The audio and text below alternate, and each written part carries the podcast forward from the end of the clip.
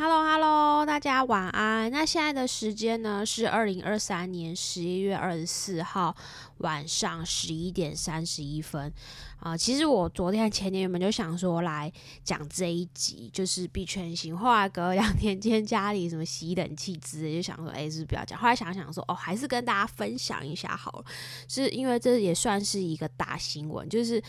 币安他认罪，罚款四十三亿美元。然后呢，我们的币安的呃老板赵赵长鹏赵爸爸辞去了 CEO，那是不是完璧归赵的时代结束了呢？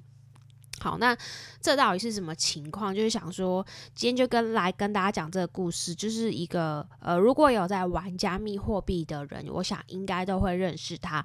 币安它就是全球最大的加密货币的交易所，币安，然后他竟然认罪，罚款四十三亿美元，差不多就是收掉我们台湾一个银行台新金的一个规模。那他为什么会认罪呢？就是简单来说，美国政府。就觉得呃，就说他洗钱嘛，所以呃要出呃，他这个代价就是说他要罚款四十三亿美元给那个美国政府，然后呢，再来就是说我们的赵爸爸 CZ 赵长鹏他也要辞去 CEO，然后美国那边的人在美国政府那边的人再杀一个人进来，好。那其实它是最大的那个加加密货币的交易所，那规模庞大，它市值有高达数百亿美元，但是它是因为洗钱，然后什么无无证汇款等违法行为被罚款四十三亿美元。那我觉得其实这样行为之前大家还在吵说，哎，加密货币呃有没有值钱或什么？既然他都已经用类似银行法洗钱把它弄，就是已经。间接承认这些政府承认这我们这些加密货币就是有价值的嘛，对不对？好，那我们就稍微讲一下这个呃赵爸爸的故事。那赵长鹏呢，他是币安的创办人，然后也是全球最富有的加密货币富豪之一。那他其实曾经有说过，币安是一家去中心化的交易所，它是不受任何政府或机构的管辖。那现在看来，他被罚款，那不就是被打脸嘛？他就不是去中心化。不过在我眼里，我觉得他本来就不是啊。好，只是说可能更外围的人，股票界的人会会会觉得，哦，大大概看起来好像都一样这样子。那币安它是全球最大的加密货币的交易平台。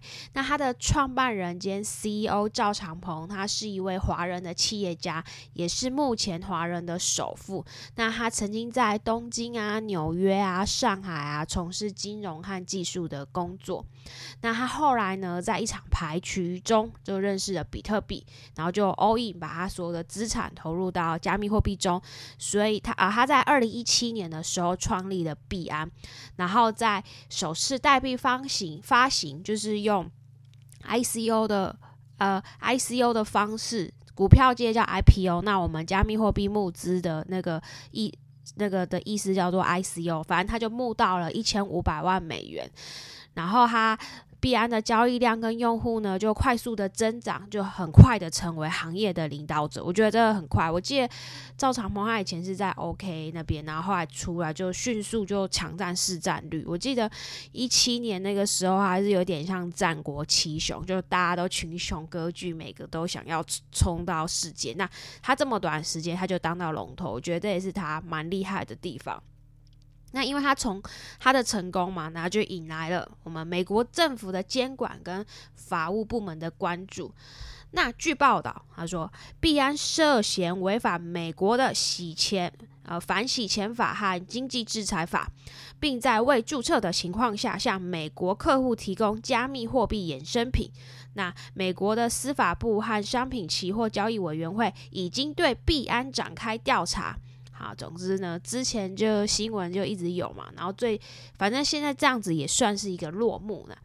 那币安的认罪协议就是被美国司法部描述为美国历史上对企业最大的处罚之一。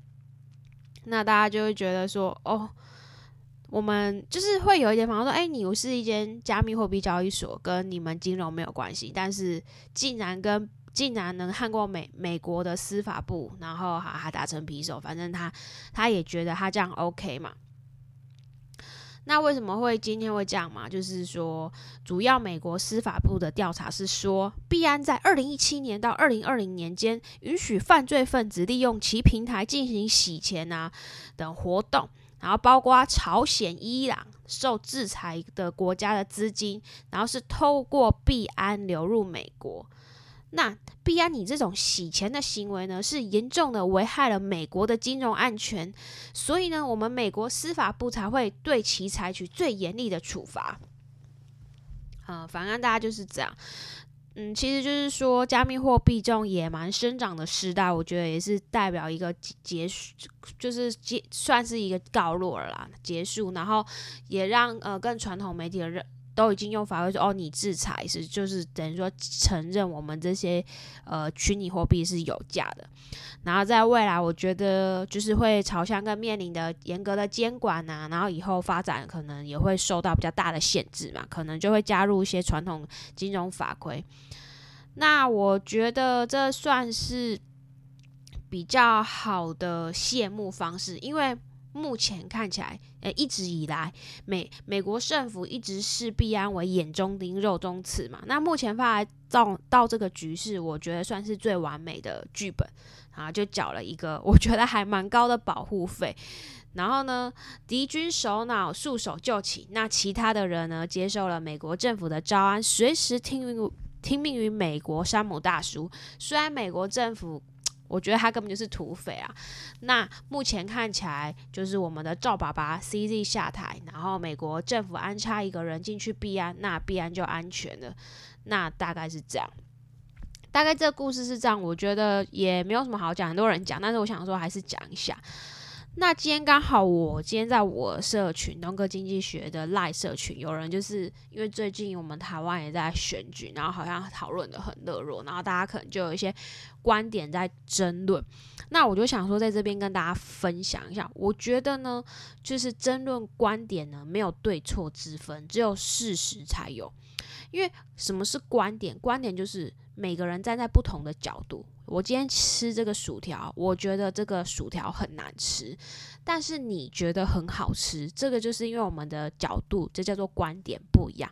那事实是什么？事实就是它就是个薯条，我觉得它在难吃，它就是个薯条，不会因为我们两个激烈的辩论，它今天就变成它是一个鸡块。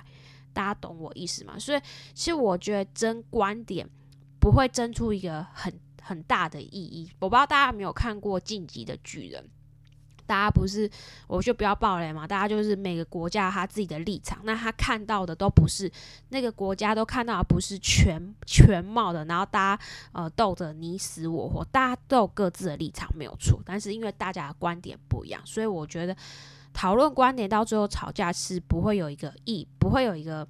就是一个很理性的意义的结果，所以就跟大家分享一下。今天刚好看到，所以就是说，像我做 podcast，有时候是针对一些东西，我发自我个人的观点，那这个不是事实啊，只是我一个看法。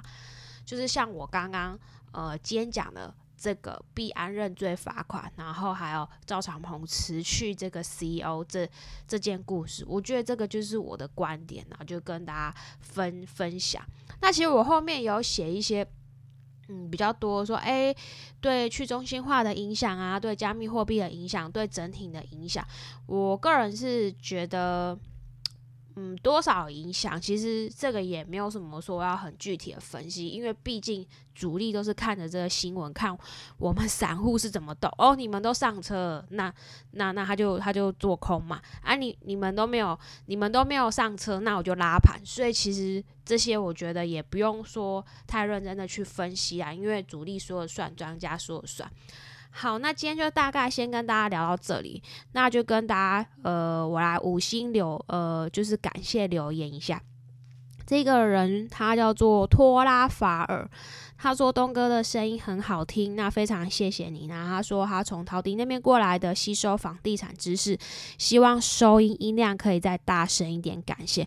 哦，有，我目前有在调大声一点。那你那个，如果你的收听装置是手机的话，你也可以尽量把它调大声一点。那非常呃感谢你们的留言，然后跟鼓励，还有五星。那我们就下次见喽，拜拜。